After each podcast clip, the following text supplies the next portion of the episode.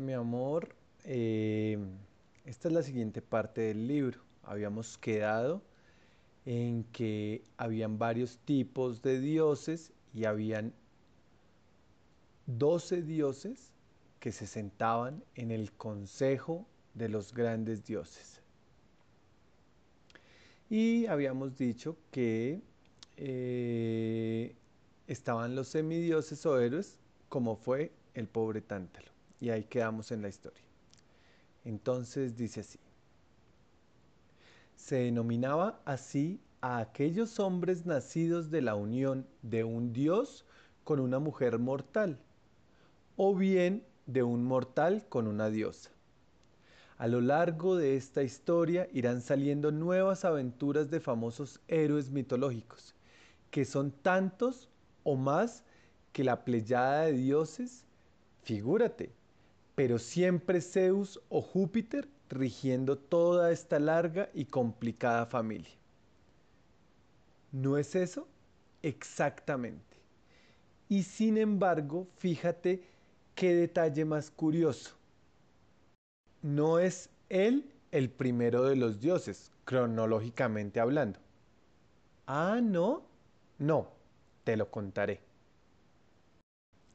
Su origen y... Ahí, leí mal. Te lo contaré brevemente su origen y cómo consiguió implantar su señorío único e incuestionable en la cima del Olimpo. Creo haberte dicho que al principio de los tiempos solo existía el caos. De él surgieron Urano, dios del cielo, y Gea, diosa de la tierra, divinidades ambas las más primitivas de toda la mitología. Gea y Urano forman, pues, la primera pareja divina y engendran a los titanes, extraños e indomables monstruos de 50 cabezas y 100 manos cada uno. Urano, al verlos tan horribles, monta en cólera y los encierra todos en las entrañas del tártaro, o sea, en el infierno. Pero Gea es una madre, y las madres idolatran y protegen a sus hijos, sean feos o bellos. Así que se pone de parte de ellos, incluso incita al primogénito, Cronos, denominado luego Saturno por los romanos, a que destrone a su padre y se deshaga de él como único medio de, de que todos sus hermanos puedan quedar libres. Cronos ocupa el trono divino de su padre y se, y se casa con Rea. Pero hete aquí que pronto empieza a sufrir negras pesadillas y presagios, vaticinándole que quizás sus hijos puedan hacer con él lo mismo que él hizo con su padre, Urano. Ni corto ni perezoso está visto que en esta familia el, ama, el amor paterno-filial no era, una, no era la virtud más cultivada. Decide deshacerse uno a uno de cuantos vástagos vaya dándole su esposa Rea. Y de nuevo es la madre la que pone en orden esta trágica historia. Profundamente desolada con la suerte de sus hijos, decide un día no entregarle ni un recién nacido más a Cronos, Saturno. Nace Zeus y Rea lo esconde en la isla de Creta, donde es amamantado por una cabra y alimentado con la miel de las doradas abejas de la joven y hermosa Ida. Pasa el tiempo y Zeus, Júpiter para los romanos, no lo olvides, es ya un mancebo apuesto y aguerrido, que se siente predispuesto a ocupar el trono de su padre Cronos o Saturno. Tanto más cuento que éste sigue atentando contra la vida de sus propios hijos, es decir, los hermanos de Zeus.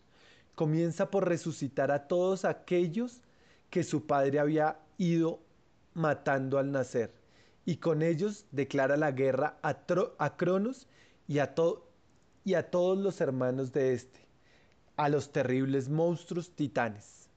Ayuda también a Zeus los cíclopes, que otorgan al joven dios del trueno y el rayo símbolos ya para siempre de su autoridad y de, su omnipotencia. La batalla es formidable, mucho más que las que yo, yo luego te contaría en mi Iliada, entre los griegos y troyanos.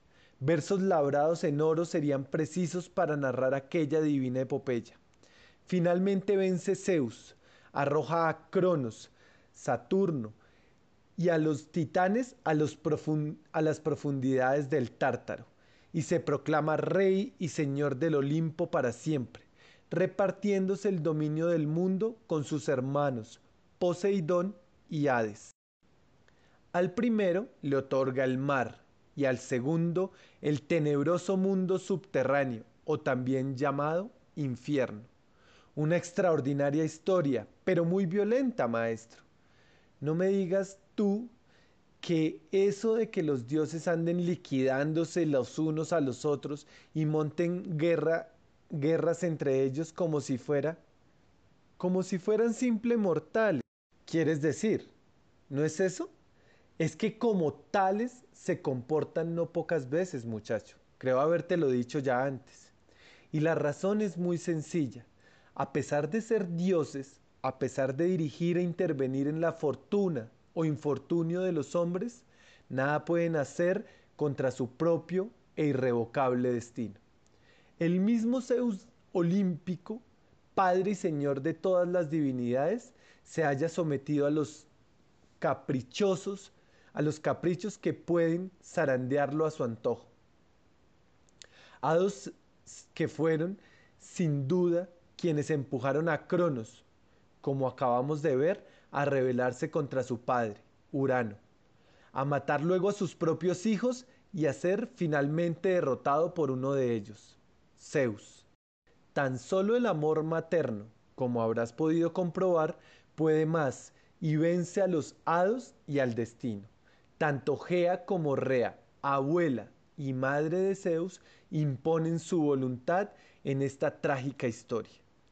El amor en la mitología griega y romana, y yo diría que en todas las mitologías y religiones del mundo, siempre es más poderoso que el ciego destino, que el mal y que la misma muerte.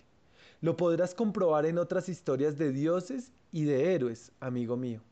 Ahora habíamos dejado al gran Zeus o Júpiter recién instalado en su trono del Olimpo, ¿no es así? Todos los dioses y todos los hombres, todos los estados y ciudades lo reconocieron de inmediato como el Ser Supremo. Él es quien mantiene el orden y la justicia en el mundo. A la puerta de su palacio del Olimpo, según cuento yo en mi Iliada, tienen dos jarrones de oros, de oro bruñido. Uno contiene el bien y el otro contiene el mal. Zeus distribuye a cada hombre el contenido de ambos recipientes por partes más o menos iguales, aunque algunas veces hace uso únicamente de una de las ánforas. Y entonces, ¡ay! El destino de este hombre mortal es todo venturoso o completamente trágico.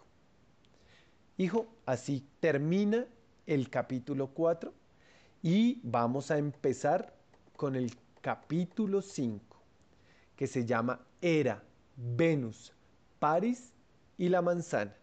Entonces quedamos en suspenso para nuestro próximo capítulo.